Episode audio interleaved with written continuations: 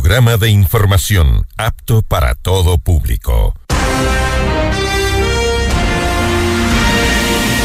FM Mundo 98.1 presenta Notimundo a la carta. 60 minutos de información actualizada y entrevistas a profundidad. El mejor noticiero a la mitad de la jornada.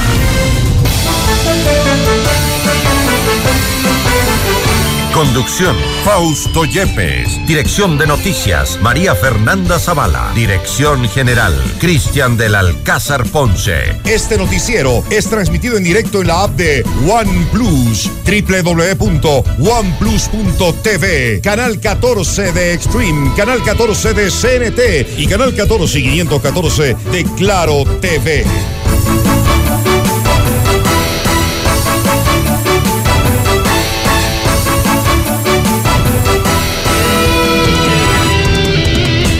Amigos de FM Mundo, la radio de las noticias, bienvenidos a su espacio central de la información. Soy Fausto Yepes, les acompañaré los próximos 60 minutos con noticias, información y reacciones de los protagonistas. Enseguida conversaremos con Cristian Zamora, alcalde electo de Cuenca, sobre cuál será su política municipal en esta ciudad. También nos acompañará Bernardo Abad, concejal electo de Quito, para hablar sobre cuáles serán sus prioridades tras la conformación del Consejo Municipal y también cuáles podrían ser algunas expectativas que se centren en este Consejo Municipal que ya cuenta con un importante número de integrantes de la Revolución Ciudadana. Bienvenidos a la información.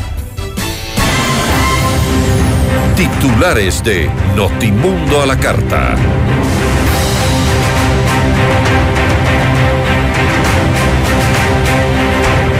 Atención, el presidente Guillermo Lazo entregó los nombres de cinco jueces que han favorecido a la delincuencia, según dijo. La denuncia ya está en manos de la Fiscalía. La Fiscalía General del Estado informó que ha presentado denuncias en contra de 20 jueces ante el Consejo de la Judicatura. Alfredo Serrano, presidente del Partido Social Cristiano, reconoció que llevar a Guillermo Lazo al poder y salvarlo de la destitución tuvo un alto costo político.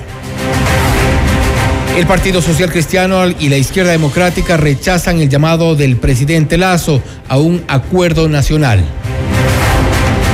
La CONAIE se reunirá el próximo 18 de febrero para definir acciones frente a la situación actual que atraviesa el país. Los productores de leche amenazan con movilizaciones si el gobierno no defiende al mercado lácteo. El COE Nacional recomienda el uso voluntario de mascarillas en espacios abiertos o cerrados, así como en el transporte público. En la información internacional, la presidenta de Perú, Dina Boluarte, insiste al Congreso en adelantar elecciones y reitera que no renunciará a su cargo. En Turquía y Siria ya hay más de 11 mil muertos tras el terremoto de magnitud 7,8. Cientos de rescatistas aún siguen buscando sobrevivientes.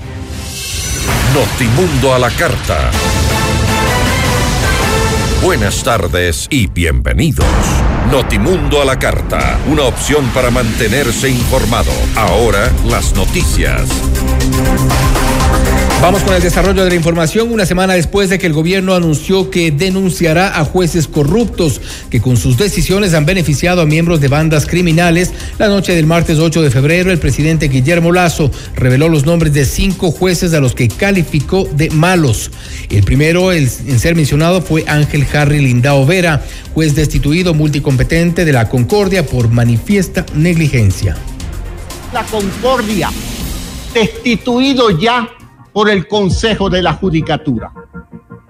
Ángel Lindao, juez multicompetente de la Concordia, destituido por manifiesta negligencia, deberá ser investigado por la Fiscalía General del Estado. Ustedes recordarán que este mal juez tramitó una acción de protección para devolverle los bienes incautados a un narcotraficante. Este mal juez dio la orden de liberar al asesino de un concejal cuando había cumplido solo dos años de los 24 años de pena impuesta. Este mal juez pretendió disponer que un delincuente de altísima peligrosidad que está en la roca regresara a una cárcel en Santo Domingo. El segundo nombre que dio Lazo fue el de Juan Carlos Terán Moreno de Guayaquil, quien firmó más de 15 boletas de excarcelación a delincuentes. El mal juez Juan Carlos Terán de Guayaquil, quien firmó más de 15 boletas de excarcelación a delincuentes peligrosos. Este mal juez revocó la prisión preventiva de cinco presuntos delincuentes cuando fueron arrestados por posesión de armas y posesión de sustancias ilícitas. Los soltó cuando las fuerzas del orden los capturaron con armas y drogas. Este mal juez declaró inocentes a dos figuras políticas procesadas por tráfico de bienes patrimoniales. Y el presidente de la República también habló de los jueces María Alessandra Quintero y José Luis Alarcón Bowen por haber ratificado la inocencia de 18 personas dedicadas al narcotráfico. Este caso le tomó a la Policía Nacional un año de investigaciones e inclusive fue coordinado por la DEA de los Estados Unidos, señaló el primer mandatario. Después dio el nombre de Emerson Giovanni Curipayo, juez de Santo Domingo, que firmó más de 15 boletas de excarcelación, abusando de la acción de protección, según dijo el presidente Lazo.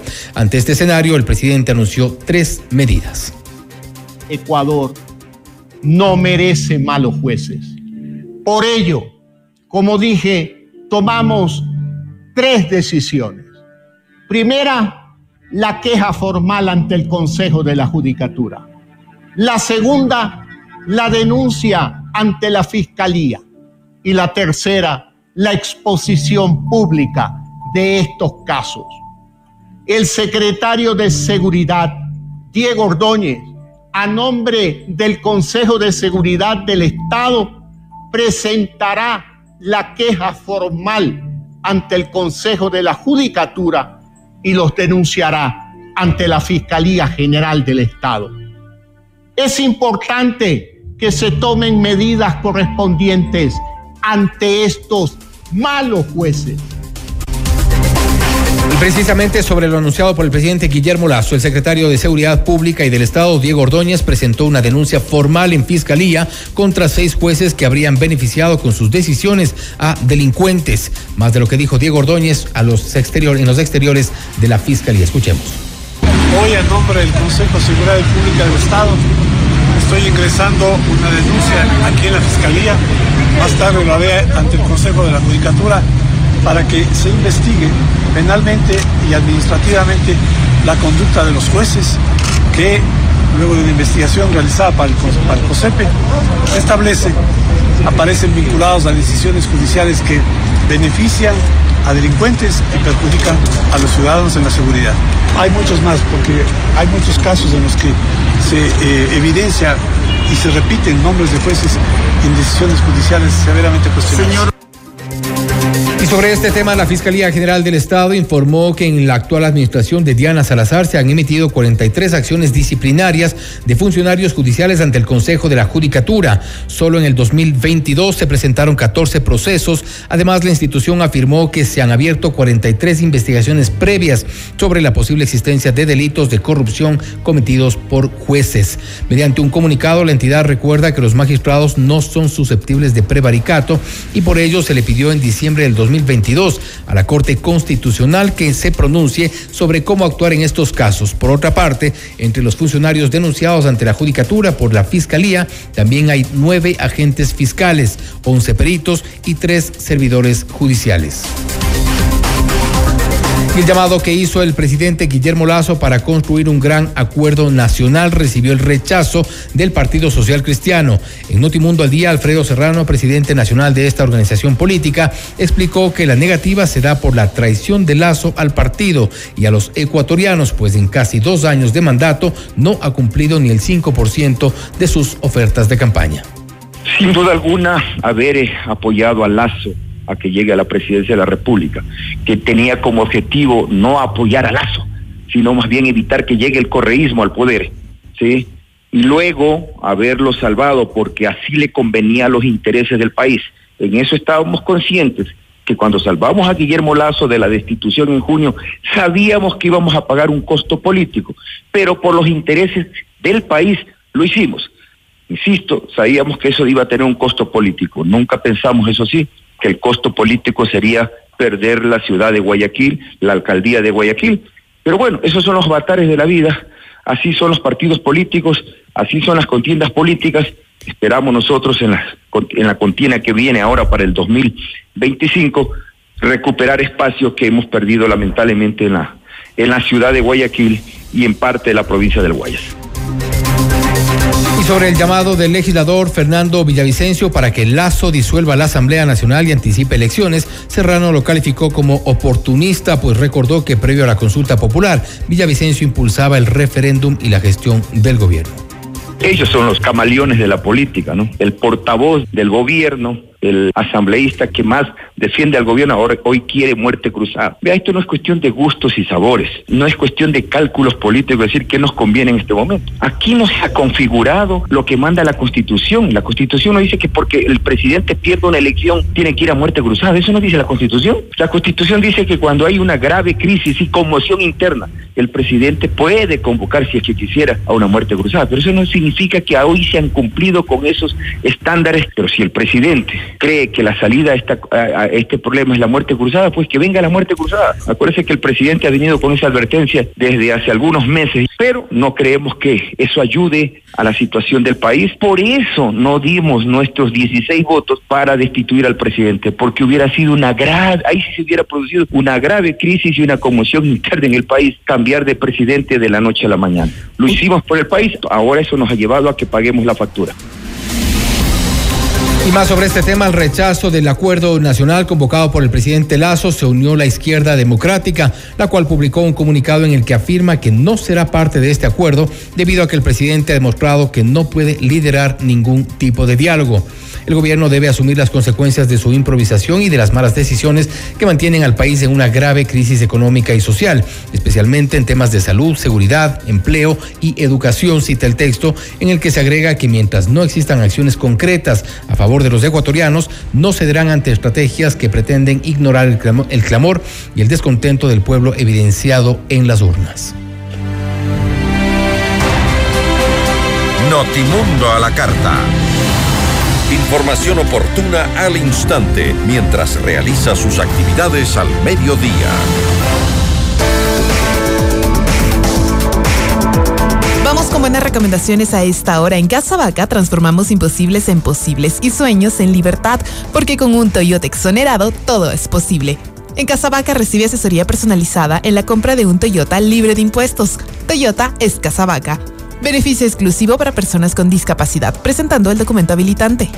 Con Blue Castle Ventures recibe el mejor interés sobre tu inversión gracias a su tecnología financiera estricta que no trabaja con criptomonedas. Blue Castle Ventures, empresa canadiense que cumple tus sueños.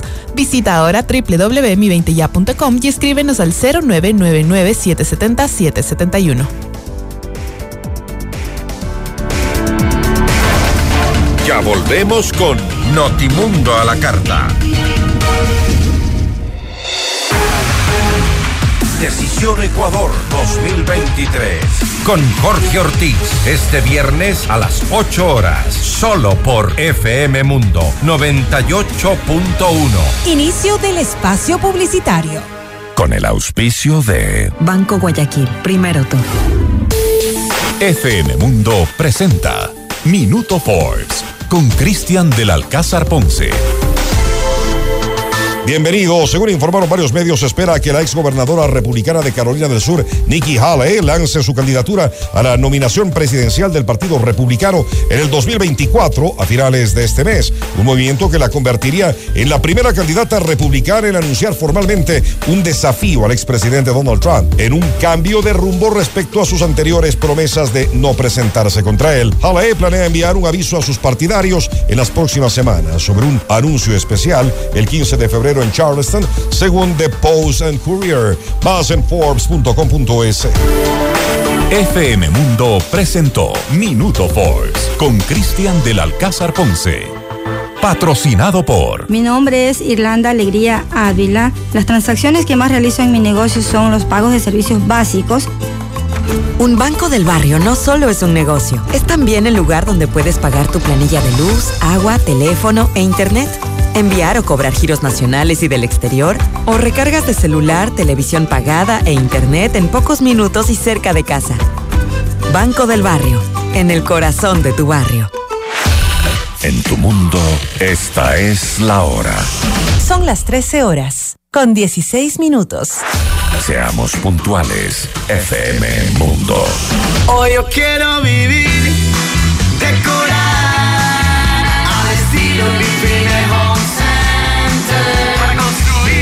mejorar tu hogar. Para pisos y paredes, hoy tenemos más. ¿Quieres mejorar tus ambientes? Hoy Home Center está aquí. Queremos verte sentir y vivir los acabados, sus formas, calidad hay de sobra. Grifine Home Center. Decora tus sueños. Al estilo Grifine Home Center. No existe una segunda primera impresión. Ven a conocer la torre corporativa de Am Beyond the Stars by Le Park. El proyecto ideal para tu oficina con ambientes modernos, amenities, terraza para negocios, espacios de coworking, gimnasio, spa, golf ranch y mucho más. Invierte en el proyecto de más rápida conversión de ventas en Quito con tecnología, sostenibilidad, servicios y el diseño exclusivo de grandes profesionales como Adriana Hoyos, Gabriela Sommerfield y Cristian Vice. Visítanos en República del Salvador y Moscú. Llama al 09 858-854-6364 o ingresa en iambeyondthestars.com, un negocio del más alto nivel. En vivo, lo mejor de nuestra programación desde tu teléfono móvil. Descarga nuestra increíble app FM Mundo 98.1. Fin de la publicidad. Este noticiero es transmitido en directo en la app de OnePlus, www.oneplus.tv, canal 14 de Extreme, canal 14 de CNT y canal 14 y 514 de Claro TV. En 98.1 continuamos con Notimundo a la carta.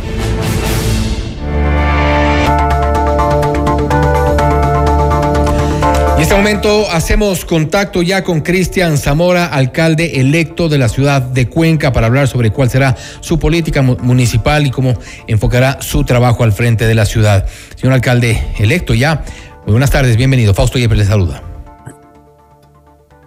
Muy buenos días, Fausto. Un saludo cordial a todos. Muchas gracias por esta oportunidad y esta entrevista. Gracias. y estamos un poco siempre pendientes de lo que será el trabajo de aquí en adelante. Su gestión, cómo va a ser enfocada al frente de la alcaldía de Cuenca, una ciudad que eh, está con algunas, algunas necesidades, principalmente en temas de seguridad y movilidad, que son básicamente las demandas de los ciudadanos. Efectivamente, estimado Fausto, en primer lugar quiero agradecer a la ciudadanía cuencana que nos apoyó dentro del proceso electoral y que nos permite estar al frente de la alcaldía de Cuenca. Uno de los temas fundamentales, como todo en el país, es efectivamente los temas de seguridad y en la cuenca que vamos a liderar, uno de los problemas principales es el tema de la cárcel de Turi, que no escapará al conocimiento de ustedes, en donde uno de los planteamientos que hemos hecho es de que se respete que dicha cárcel sea de carácter regional porque lo que han hecho es convertirla en un penal de máxima seguridad nacional, en donde privados de la libertad, cabecillas de otras provincias, vienen acá y efectivamente pues eh, complejizan el tema que estamos viviendo en Cuenca. Por eso uno de los planteamientos durante el proceso electoral fue precisamente el hecho de que si es que no se respeta cómo aprobó el Consejo Cantonal el tema del uso de suelo, como el presidente de la República también ofreció para que este tema sea únicamente de carácter regional, hemos planteado que construiremos retenes con uso y ocupación del suelo que nos compete como municipalidad para poder exigir que se cumplan estos temas. Sin embargo, de aquello, eh, entiendo el día de hoy, yo me he reunido con el gobernador ya de la provincia para poder fluir estos temas de la mejor manera posible y no tener que llegar a acciones en las cuales se haga respetar cómo fueron aprobados los, eh, el uso de suelo, el proyecto y obviamente la palabra que en su momento el presidente la empeñó en Cuenca y en el proceso electoral cuando él fue electo presidente.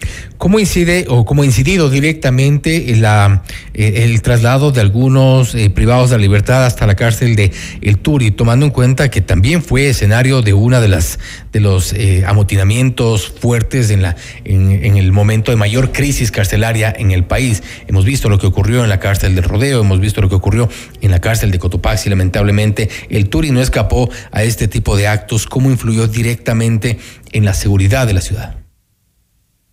Yo creo que ha influido de manera importante porque además cuando viene un privado de la libertad que es un cabecilla de estructuras de organizaciones, lo que ocurre es que vienen con sus organizaciones también a delinquir. Por eso existe una serie de complicaciones con narcotráfico, con el tema de robos comunes y de organizaciones y bandas delincuenciales que evidentemente vienen concomitante con el tema del traslado de los presos a poder precisamente estar cumpliendo sus condenas y sus sentencias aquí en la ciudad de Cuenca. Por eso lo que hemos pedido es de que se respete el tema regional, que eso significa Azuay, Cañar y Morona Santiago, como en su momento la cárcel anterior que tenía Cuenca, pues estaba contemplada. Entonces, esos son los impactos que obviamente causan y las carnicerías humanas, Fausto, que no fue una vez, fueron varias veces que pasaron aquí en Turi y evidentemente cuando existen esta confrontación de bandas, lo que desencadena precisamente por ganar territorios de narcotráfico son las carnicerías que vivimos terribles y horrorizantes como usted seguramente recordará y la ciudadanía que nos escucha. Avancemos con otros de los temas eh, que son parte de las demandas de la ciudadanía. Por ejemplo, el tema de movilidad en Cuenca también ha sido incluso parte de las propuestas de campaña del resto de candidatos. ¿Cuál es su propuesta concreta ya de aquí en adelante? En materia de movilidad, nosotros tenemos la particularidad en Cuenca del sistema tranviario. Actualmente el déficit que genera la operación precisamente de este sistema está, diría yo, sobre los 10 millones de dólares, aunque las cifras oficiales han dicho menos, pero están ahí haciendo un tema de maquillar los temas del asunto de la operación como tal y del mantenimiento. Pero el subsidio que tiene que pagar Cuenca estará por sobre los 10 millones de dólares anuales, lo cual es un monto importante dentro de nuestro presupuesto. Y lo que hay que hacer, en primer lugar, son dos temas la integración tecnológica, es decir, que los buses, el tranvía y la bicicleta pública como medios de transporte público tienen que tener una sola tarjeta para integrar y facilitar la vida de la gente y que por negligencia de las administraciones municipales, a pesar que la norma, la ordenanza vigente manda aquello, no se lo ha hecho. Eso por un lado. Y por otro, el tema de la organización de la integración física, es decir, líneas alimentadoras a la central de la troncal tranviaria para poder generar más número de pasajes y por ende más ingresos y por ende menos déficit dentro de las cuentas municipales. Aspectos que tampoco se han tomado en cuenta a pesar de tener los estudios definitivos en materia de integración física para alimentar las troncales tranviarias y hacer un sistema integrado real de transporte en donde el origen y el destino estén comunicados en ciertos sectores de Cuenca a través del tranvía y de las líneas de buses que eh, en algunos puntos del recorrido de la troncal tranviaria pues se cruzan y que podrían prácticamente alimentarse y coadyuvar en este esfuerzo de dar un mejor servicio integrado de transporte en Cuenca. Eso en cuanto a movilidad de los sistemas de transporte público. Ahora, este, el tema de la movilidad y el sistema de transporte público, si es que se lo eh, propone como un sistema mucho más eficiente, va de la mano con eh, el incremento del parque automotor. ¿En qué número está este momento en Cuenca y cuál es la, la, la, salida para evitar eh, llegar a, las, a los problemas que, por ejemplo, se vive en Quito? Efectivamente, eh, los números han ido aumentando y de manera importante en la matriculación de vehículos. Estamos alrededor de 120 mil anuales, eh, un poco más de lo que está el parque automotor de Cuenca. Además, creo que per cápita es el parque automotor más grande que existe dentro del país, lo cual va complejizando sin duda alguna el tema del tráfico. Para ahí hay dos opciones claras. La primera, y que es la fundamental y de fondo, que es un transporte público rápido, eficiente y seguro para que desincentive el uso del carro privado, pero para que eso ocurra, para que la gente deje el carro privado y vaya al transporte público, tiene que haber un transporte público seguro, rápido y eficiente, como decía hace un momento. Para ello vamos a comenzar con un plan piloto de dos rutas con la Cámara de Transporte estamos coordinando aquello para poder dar exclusividad en los temas precisamente de las rutas de bus, para que pueda la gente ver que se puede trasladar de manera mucho más rápida, segura y obviamente este, eficiente en esas rutas. Es un tema que nos va a tomar por lo menos un año en comenzar a dar esta nueva cultura vial y obviamente el respeto de las vías en donde tiene que haber los carriles exclusivos. Y por otro lado, complejiza el tema del tráfico, algunos puntos neurálgicos en Cuenca, para aquellos que conocen la ciudad, es la entrada a Monaiba Guanchi, la entrada al Valle, y entre otro punto crítico es la avenida Américas con la primero de mayo. Ahí lo que estaremos haciendo es en el primer presupuesto que me corresponda como alcalde aprobar, que es del año 2023, ingresar o contemplar, más bien dicho, los recursos en las partidas que correspondan para los estudios técnicos de obras de infraestructura que además eh, pueden aliviar este tipo de situaciones que normalmente son pasos deprimidos que mejoran el tema del flujo de tráfico en ciertos puntos neurálgicos de Cuenca que generan colas de hasta media hora o más ya en nuestra ciudad para poder pasar estos puntos en los, eh, en los lugares que he indicado. ¿Aún está lejos de pensarse en una medida como eh, la del pico y placa en Quito, por ejemplo? Yo creo que todavía no hemos contemplado esa situación. Eh, a pesar de que la situación se va complejizando en materia del tráfico y del transporte que tenemos aquí en Cuenca. Si la tendencia este, sigue, eso, podría ocurrir. Yo creo que quizás eh, si la situación no se la toma con acciones inmediatas para poder eh, aliviar los temas del tráfico, todas las ciudades grandes del mundo han implementado este tipo de prácticas, pero creo que en la ciudad de Cuenca todavía el asunto es manejable, ya se nota un tráfico sumamente pesado que antes no tenía la ciudad, es más ligero en comparación a Quito, sin duda alguna, y Guayaquil, pero esos temas, como le he planteado, de infraestructura inmediata y de los temas de el transporte público son las acciones que nadie se está inventando, son los temas que se hacen a nivel mundial para poder combatir este tema del tráfico pesado que se va obviamente complejizando en las ciudades conforme crece su mancha urbana. Sin duda, lo de Quito es, un tema no comparable con ninguna ciudad del país. Es, es increíble el tráfico acá en la capital. Hablemos de finalmente de otros dos temas que creo que son importantes y han sido también parte de las propuestas de campaña. La generación de empleo en la ciudad y en este caso concretamente en Cuenca también hay un eh, fenómeno migratorio importante que, que podría ser atacado quizá de la mano con la generación de empleo. La propuesta directamente ya como eh, alcalde electo, ¿hacia dónde se enfoca? Nosotros tenemos eh, un desarrollo industrial de transformación de materia prima bastante importante, per cápita es la más alta del país, tenemos un parque industrial y una industria bastante fuerte.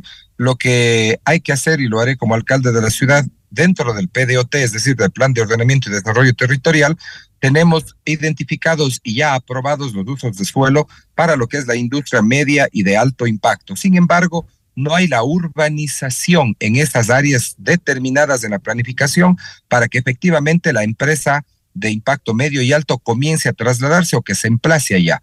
Por lo tanto, una de las primeras acciones y que he hablado ya con la Cámara de Industrias y la Cámara de Comercio es cuál es la alianza público-privado que permita en esos terrenos poder urbanizar para que estén los lotes, digamos, de acceso y con los servicios básicos que correspondan y de ingreso y de salida y además con servicio de transporte público para que efectivamente la industria que está migrando de Cuenca, Fausto, migrando de Cuenca porque no tiene las facilidades, nuestros industriales puedan tener esa facilidad de poder ampliar sus operaciones, pero en un lugar que les pueda brindar las facilidades para crecer, que hoy en día están aprobadas desde hace cinco meses en papeles, pero que en la praxis real para poder utilizar no existe. Y por otro lado, el tema del emprendimiento. Yo soy un emprendedor, yo comencé desde cero, eh, tengo una industria y conozco esa realidad y vamos a impulsar una ordenanza del emprendimiento que la he vivido desde la realidad y desde el conocimiento académico, porque esa es mi área de expertise en los temas, digamos, de especialización.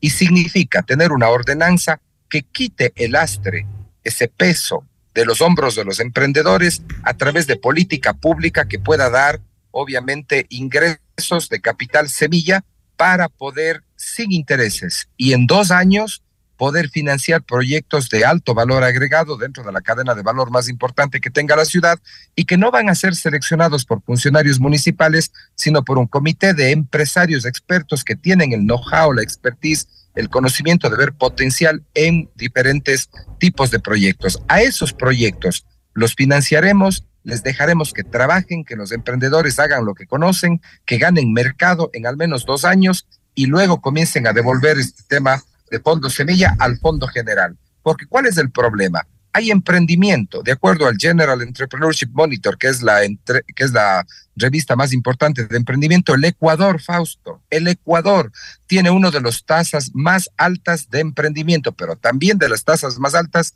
de mortandad de las empresas. Por lo tanto, lo que hay que hacer es aligerar el costo financiero y pago de deuda al siguiente mes de tener un tema de un crédito y eso lo haremos como política pública de generación de empleo porque al municipio no le interesa cobrar intereses, lo que le interesa es que se genere autoempleo, plazas de empleo para que obviamente la gente esté empleada, disminuya la inseguridad y haya trabajo y desarrollo económico. Esas dos áreas serán las primeras en tomar en cuenta una vez que asuma la alcaldía de la ciudad. Ahora, seguramente muy pocas de estas propuestas podrían ser posibles si no tiene un consejo municipal eh, que, que, lo apoye, que siga de la mano con sus eh, propuestas, con, su, con sus planteamientos. ¿Cómo está integrado el consejo municipal en este momento, ya con los resultados?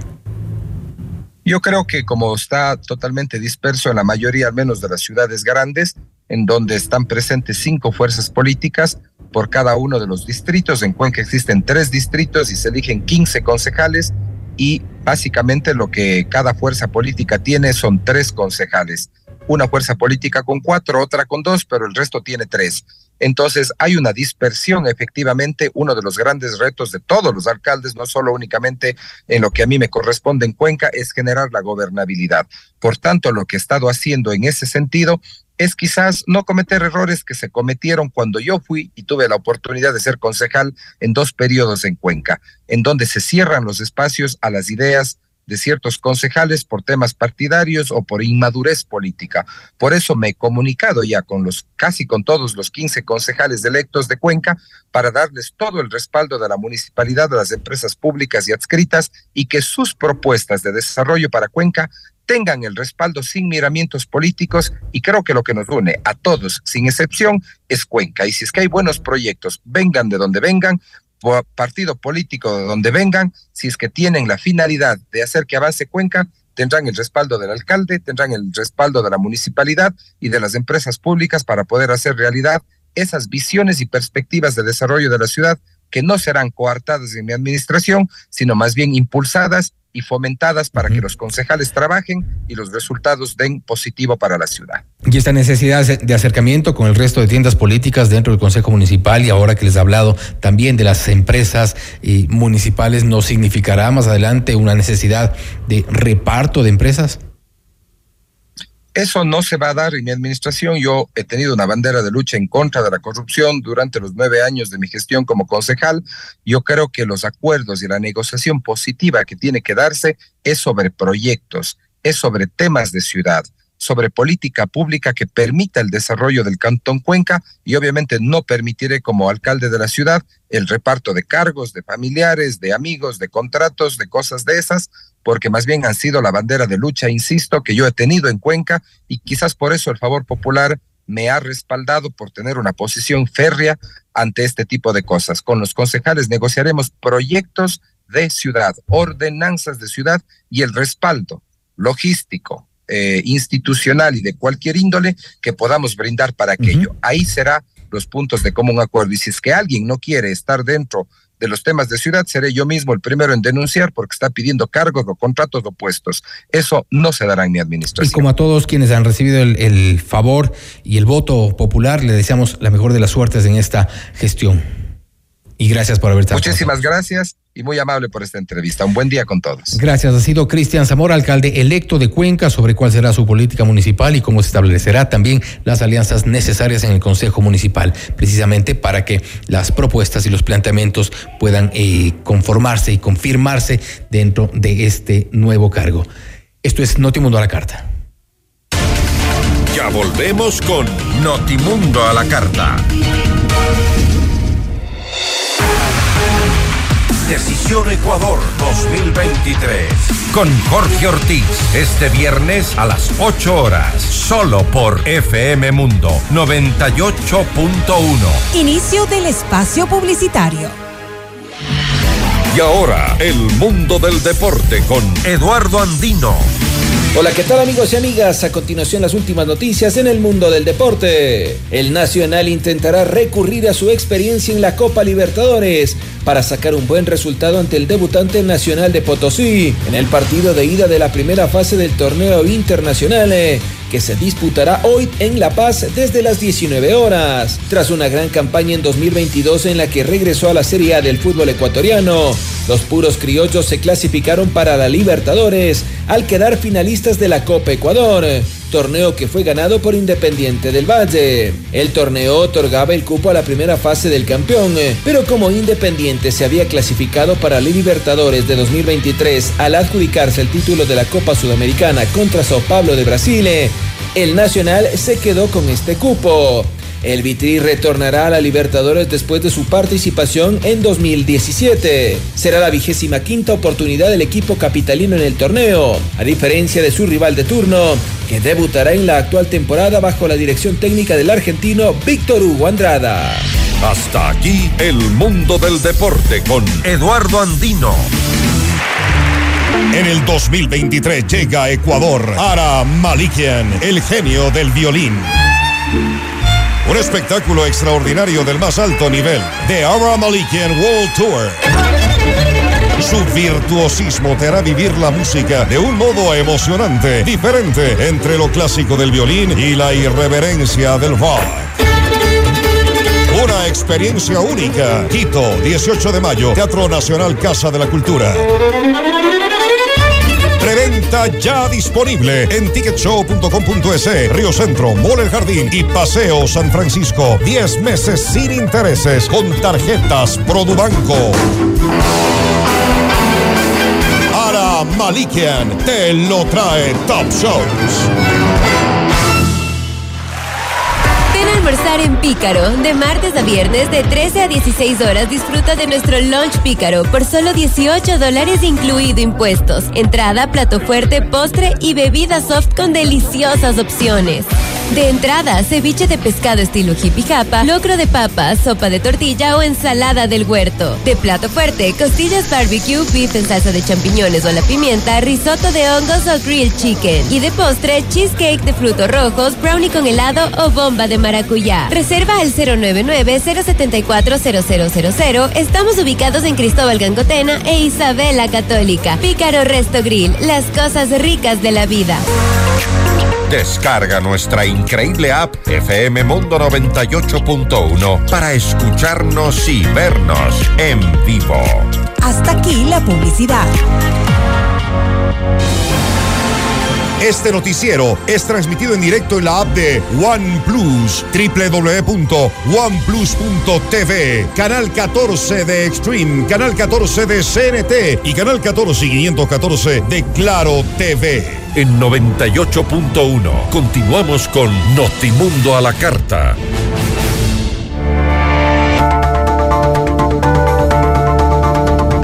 Seguimos en Notimundo a la carta. Esta vez nos acompañan los estudios de FM Mundo Bernardo Abad, concejal electo, reelecto de la ciudad de Quito, para hablar sobre cuáles serán sus prioridades tras la conformación del Consejo Municipal. Bernardo, bienvenido. Muchísimas gracias, Fausto, y, y a la amplia audiencia de FM Mundo. Y bueno, un poco la pregunta eh, de cajón es con la mayoría, con el, el, importante número de representantes que tiene Revolución Ciudadana, el equipo de la gente que respaldaba al partido de, del ex alcalde destituido Jorge Yunda. Hay concejales, en este caso, eh, en tu caso, se quedan solos con su soledad. Casi, casi. Y, y, creo que vale la pena explicarles a los amables radioescuchas cómo va a estar la conformación del próximo consejo y del próximo municipio. Recordemos, el alcalde electo Pavel Muñoz pertenece a la Revolución Ciudadana, más siete concejales de la Revolución Ciudadana, más cuatro representantes del yundismo, hacen doce. El consejo en pleno tiene 22, es decir, con 12 el correísmo y hundismo puede elegir vicealcaldesa, elegir vicealcalde, secretario, puede definir las comisiones, puede definir además cualquier tipo de ordenanza o resolución y obviamente definir a los delegados concejales a las diversas empresas públicas. Es decir, puede hacer todo, porque el correísmo y hundismo con 12 personas, 12 representantes de 22, tiene esa capacidad, mayoría calificada. Con lo cual también, y la otra lectura es, no habría pretexto para no hacer, eh, no concretar las propuestas en la ciudad. Exactamente. Ahora sí está el reto. Ahora está el reto por el que han bregado pues años. Ahora sí, a los quiteños hay que decirles, pues cambió de rumbo la ciudad, va por el yundismo correísmo con, dos, con, con 12 representantes y ahora la ciudad tiene que reclamar por las obras que se tienen que hacer, por los proyectos, por, por lo que se pro- propuso en campaña. Y claro, ahora sí pues veremos qué es, lo, qué es lo que pasa. En mi caso, y lo digo públicamente, Fausto, desde el momento en que yo conocí sobre la reelección, agradezco al pueblo de Quito por, por, esos votos, agradezco sobre todo a muchos de los radioescuchas de esta emisora, FM Mundo, que votaron por mí, gracias a todos. Y lo que, lo, lo que me comprometí en campaña lo voy a cumplir. Primero, despojarme de cualquier ideología, partido, movimiento político y cambiarme a ponerme la camiseta de Quito, el azul y rojo, trabajar por la ciudad. Y las buenas iniciativas, ordenanzas, resoluciones, las que beneficien a la ciudad, serán apoyadas por mí. Pero eso sí, seré un severo, severísimo fiscalizador. Y sobre todo hay que evitar de que la ciudad obviamente tome un rumbo diferente al que la mayoría lo decidió. Así que quiteños, en mí tienen a alguien que va a apoyar las buenas iniciativas y va a ser un fuerte fiscalizador si es que llega alguna mala iniciativa que puede afectar a quiteños y a Quito. Es decir, no habría ningún problema en votar con el yundismo, votar con el correísmo. En lo absoluto, mientras sean iniciativas por la ciudad, por Quito y por los quiteños, porque así hicimos al inicio de la anterior gestión, recordemos, y está público, está en actas. Fuimos nosotros, un grupo de concejales, que apoyamos y le dimos gober- gobernabilidad al entonces alcalde Jorge Yunda, hasta que obviamente traicionó a la ciudad, traicionó a los quiteños, y ahí fuimos los más fuertes fiscalizadores y de hecho llegamos a la remoción. Primera vez que la ciudad de Quito se remueve un alcalde porque traicionó a la ciudad, porque traicionó a los quiteños. Y bueno, y parte de esos cuestionamientos que creo que es importante también recordarlos, lo que ocurrió dentro del Consejo Municipal es las denuncias respecto de, estos contratos, porque este tipo de cosas no podrían repetirse, no deberían repetirse y hay que tomar muy en cuenta que hay un grupo de representantes del yundismo que eh, seguramente podrían estar por la misma línea. Me refiero al caso Heinco, por ejemplo. Esperemos que no sea así. No podemos permitir, quiteños, que un caso Geinco se vuelva a repetir. No podemos permitir. Ya pasó una vez. Y obviamente nosotros como fiscalizadores, obviamente los concejales, un grupo de concejales, nosotros removimos al alcalde. Es, en, en una analogía, pues se hizo el juicio político. Y claro, la justicia hizo su papel. Y la justicia obviamente inició los respectivos juicios penales por los cuales el señor está con medidas sustitutivas, recordemos porque se le dictó prisión preventiva, pero le dieron medidas sustitutivas. El grillete electrónico tiene que presentarse ante jueces, tiene que, no, no puede eh, mover, me parece que dos, tres millones de dólares de sus cuentas. Y así nomás, y a, y, a, y, a, y a, su hijo, y a su cuñado primo, y etcétera, etcétera, una serie de funcionarios. Eso no puede volver a pasar. Por eso es que estaremos ahora más pendientes que nunca de la fiscalización. Eso sí, si lo merita. Porque si es que se, se, trabaja bien, se trabaja por la ciudad, se toman iniciativas positivas, buenas, pues estaremos apoyando, porque eso nos corresponde. Para eso fuimos elegidos, para trabajar por una ciudad mejor. Bueno, y sin duda, eh, al haberse eh, eh, librado de un alcalde que metió a su familia, a sus amigos, a sus compañeros del boli para trabajar con la ciudad, con sabe Dios qué, qué tipo de, de, intenciones, fue una de las de las de los temas que ha sido principales de ustedes como concejales, como parte de su trabajo fiscalizador en su momento. Esta vez, de aquí en adelante, ¿cuáles podrían ser las prioridades de la ciudad? todos los candidatos a alcaldes y obviamente los planes de trabajo de estábamos incluidos, perdón, me, me refiero, uh -huh. pero a eso voy. Todos los candidatos a alcaldes, perdón, y los candidatos a concejales, porque tenemos que trabajar en equipo, priorizaron cuatro temas. El primero, la seguridad.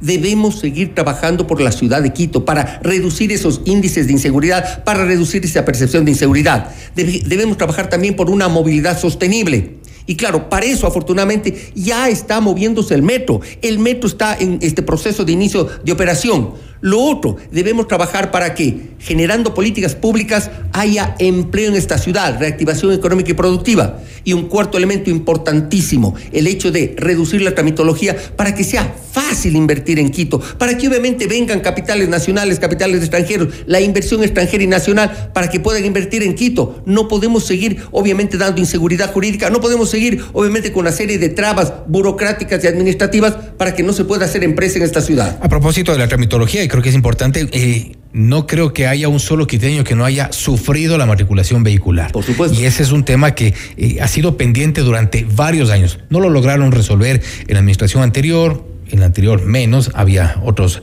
eh, propósitos, otras, otras intenciones seguramente, pero este sí creo que es importante. ¿Cuál sería la propuesta para eh, agilitar esto? El alcalde electo Pavel Muñoz ha dicho ya, inclusive ha planteado una, una opción para la revisión vehicular, hablar con concesionarias, hablar con otro tipo de empresas que podrían agilitar este proceso.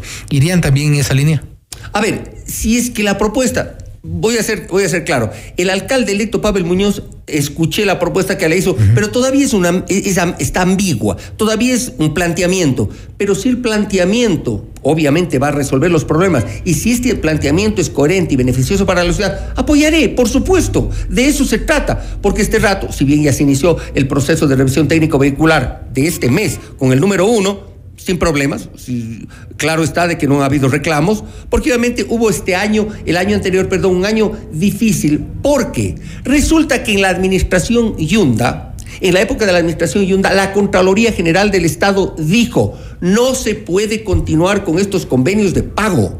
Y más bien la, la administración que fenece tomó el toro por los cuernos, dijo, hay que cambiar, porque ya estaban prorrogados por años casi 12 años estas, eh, las revisiones técnico-vehiculares privadas. Eso había que tomar el toro por los cuernos. Y por eso los problemas del año anterior. Este año, enero, no he escuchado, no he sabido de, reclamos, pero está dándose la revisión técnico-vehicular, eh, obviamente en el, en el, número uno, que es febrero. Y así veremos cómo avanza. Pero si es que el alcalde electo, Pavel Muñoz, ha planteado todavía ambiguamente una posible solución, la apoyaremos, porque si eso es bueno para Quito, hay que apoyar.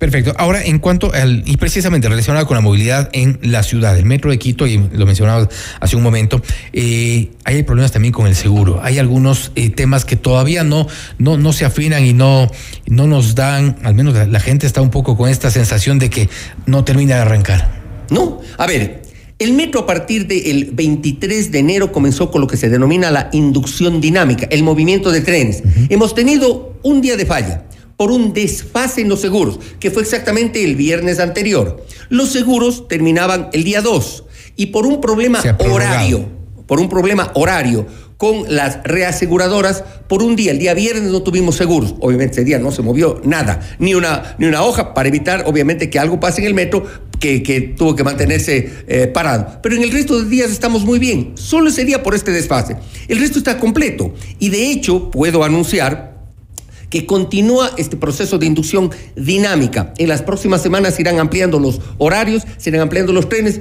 y una premisa informativa, Fausto, para todos los amables radioescuchas de FM Mundo. Este sábado y domingo vamos a hacer algo muy bonito que se llama Vamos al centro en metro.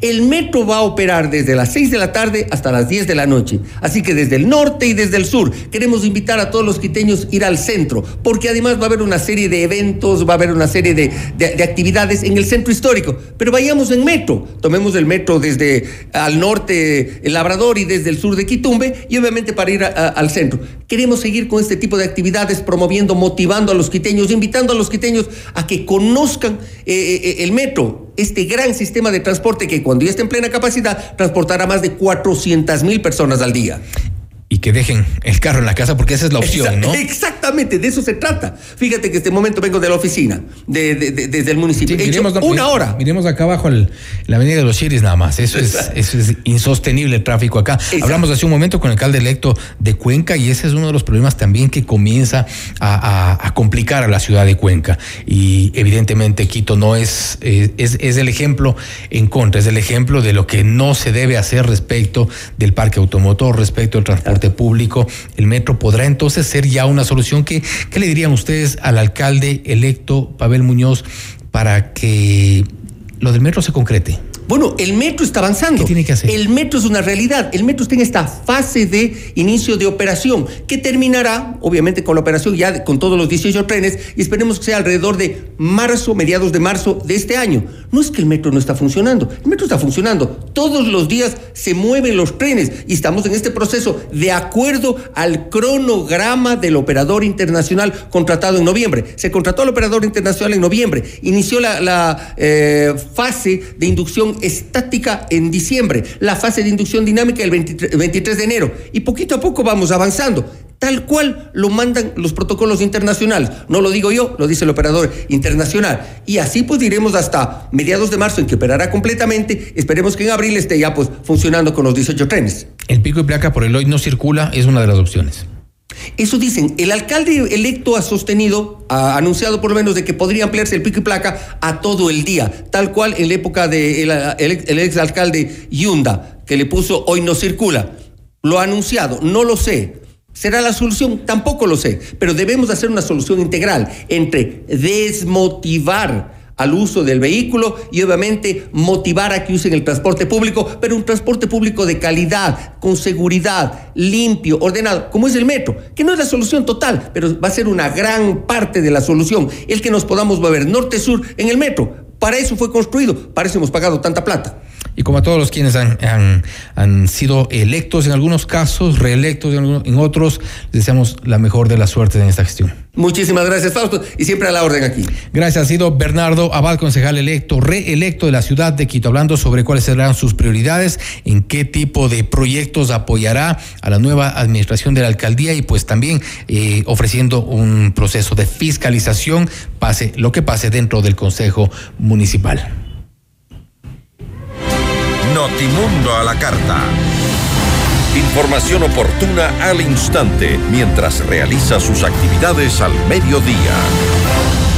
Y a esta hora revisamos una actualización informativa a nivel internacional con nuestra cadena aliada CNN en español. Hola, soy Marisabel Houston desde Atlanta y estas son las cinco cosas que debes saber a esta hora. Un sismo de magnitud 5,5 sacudió Honduras este miércoles, según reportó el Servicio Geológico de Estados Unidos. El movimiento se registró al norte de las islas de la bahía. El foco sísmico estuvo localizado a 10 kilómetros de profundidad. El número de muertos por el devastador terremoto que azotó a Turquía y Siria es ahora de más de 11.800, según las autoridades. El número total de muertos en Turquía ahora asciende a los 9.000 y se reportaron 52.979 heridos, según el presidente Recep Tayyip Erdogan. En Siria la cifra de muertos asciende a 2.802 y hay más de 5.000 heridos, según reportan medios estatales de ese país. El Reino Unido está considerando activamente enviar aviones británicos a Ucrania, dijo el miércoles el portavoz oficial del primer ministro según PA Media. El secretario de Defensa británico Ben Wallace está investigando qué aviones podrán entregarse a Ucrania, pero Downing Street sostuvo que aún no se ha tomado una decisión sobre si suministrar los aviones, informó PA. El portavoz agregó que tendrán un programa de capacitación para pilotos ucranianos. Las compañías petroleras BP, Chevron, ExxonMobil, Shell y Total Energies obtuvieron un récord de 199.300 millones de dólares en ganancias en 2022, beneficiándose del aumento de los precios del petróleo y del gas que siguió a la invasión rusa de Ucrania. Este extraordinario aumento se ha replicado en otros gigantes energéticos occidentales y los accionistas han sido recompensados con enormes ganancias inesperadas la escala de las ganancias de las compañías petroleras está generando un nuevo escrutinio de sus inversiones en energía renovable y de los precios que cobran a sus clientes. El príncipe Harry y Meghan, duquesa de Sussex, serán interrogados como parte de un caso de difamación presentado contra la duquesa en Estados Unidos por su media hermana Samantha Markle, dictaminó un juez de Florida el martes. Samantha Markle está demandando a Meghan por difamación y falsedad injuriosa luego de la entrevista de la pareja con Oprah Winfrey en 2021 y busca una indemnización por más de 75 mil dólares. La demanda de Samantha Markle de marzo de 2022 afirma que Meghan hizo declaraciones manifiestamente falsas y maliciosas a una audiencia mundial, incluidos los aproximadamente 50 millones de personas en 17 países que vieron la entrevista. Meghan presentó una moción en septiembre del año pasado para detener las deposiciones que son el testimonio extrajudicial de un testigo que se usa para recopilar información del caso. Notimundo a la carta, una opción para mantenerse informado. Ahora las noticias.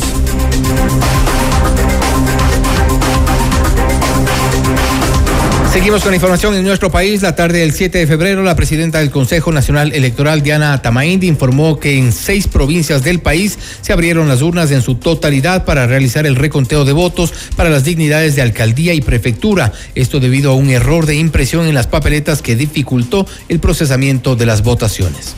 El avance del, proceso de escrutinio tiene un porcentaje del 86%, exceptuando las seis provincias donde se está realizando el recuento para las dignidades de prefecto y alcaldes son Cañar, Napo, Morona Santiago, Loja, Santa Elena y Zamora Chinchipe, cuando se empezó a procesar la información, se pudo advertir de que había inconsistencias en las actas puesto de que el momento de imprimir las actas, el orden de ubicación de los partidos políticos se había cambiado. Por eso es que el sistema, al tomar la fotografía, al copiar estos resultados, no coincidían porque el orden que está en el sistema era distinto al puesto en las actas que se suben en el escrutinio. Y ante esto, Atamaín solicitó a la Contraloría General del Estado iniciar las investigaciones para conocer los detalles que provocaron el error en el orden de ubicación de los partidos políticos en las papeletas. Respecto a estos errores que se han cometido en la impresión de las actas, yo ya he pedido formalmente a la Contraloría General del Estado haga un examen especial para determinar quiénes son los responsables. Yo no soy la autoridad en este momento ni tengo ese informe, esperamos que se lo haga y habría que ver dónde en, dentro del sistema de producción de los documentos desde que se hace del Consejo Nacional Electoral hasta que salen ya impresas del, Instituto Geográfico Militar, será la Contraloría la que determine las responsabilidades de haberlos, si son de carácter humano o son tecnológicos. Eso es muy importante investigar antes de pronunciarnos y decir sin tener la información correcta, emitir responsabilidades. Y Juan Pablo Corlazoli, jefe de la misión de observación electoral de la Organización de Estados Americanos, indicó que están atentos al proceso de reconteo. Además, adelantó los aspectos del informe que se presentó con las observaciones sobre varios temas detectados durante la jornada electoral. La misión tomó nota de que se ordenaron reconteos en seis juntas provinciales y se mantiene observando esta tarea y el proceso vinculado al referendo. Hoy presentamos un informe preliminar que contiene observaciones y recomendaciones en los distintos temas observados.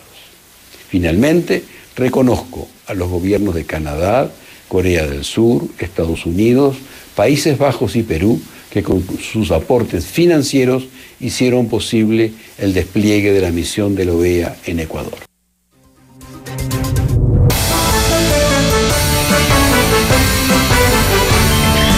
Antes de despedirnos, revisamos información internacional. La presidenta de Perú, Dina Boluarte, insistió en que es el Congreso el que debe resolver un posible adelanto de elecciones y reiteró que no renunciará a su cargo. Sus declaraciones ocurren cuatro días después de, que la Comisión de Constitución del Parlamento peruano bloqueó hasta agosto del 2023 cualquier debate sobre un posible adelanto de los comicios para renovar al presidente y los legisladores. Una demanda popular que sacude al país desde diciembre y que deja más de 40 muertos hasta el momento, así como el bloqueo de vías y el desabastecimiento de alimentos en varias regiones de Perú. Y el número de muertos por el devastador terremoto que azotó Turquía y Siria ha llegado a más de 11.000 según actualizaron las autoridades. El número de fallecidos en Turquía aumentó a por lo menos 8.574 y casi 50.000 más resultaron heridos, dijo el presidente turco Recep Tayyip durante una visita a las zonas de desastre cercanas al epicentro del movimiento telúrico. En Siria se informó que al menos 2.530 personas murieron en las áreas controladas por el gobierno y en las regiones lideradas por los rebeldes, dijeron las autoridades. Y hasta aquí Notimundo a la carta, si bien enseguida Café FM Mundo con Nicole Cueva, Carla Sarmiento y Marisol Romero. Conmigo, una buena tarde para todos.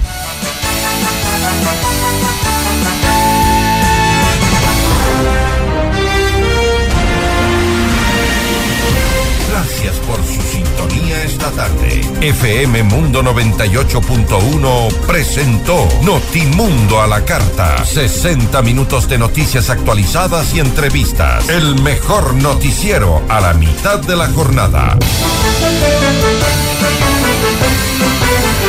Conducción Fausto Yepes. Ingeniería de sonido Mauro Olivo. Producción FM Mundo Live Javier Merino. Dirección de arte Laili Quinteros. Coordinación y redacción Fernanda Utreras. Redacción y redes sociales José Martín Muñoz. Dirección de noticias María Fernanda Zavala. Dirección general Cristian del Alcázar Ponce.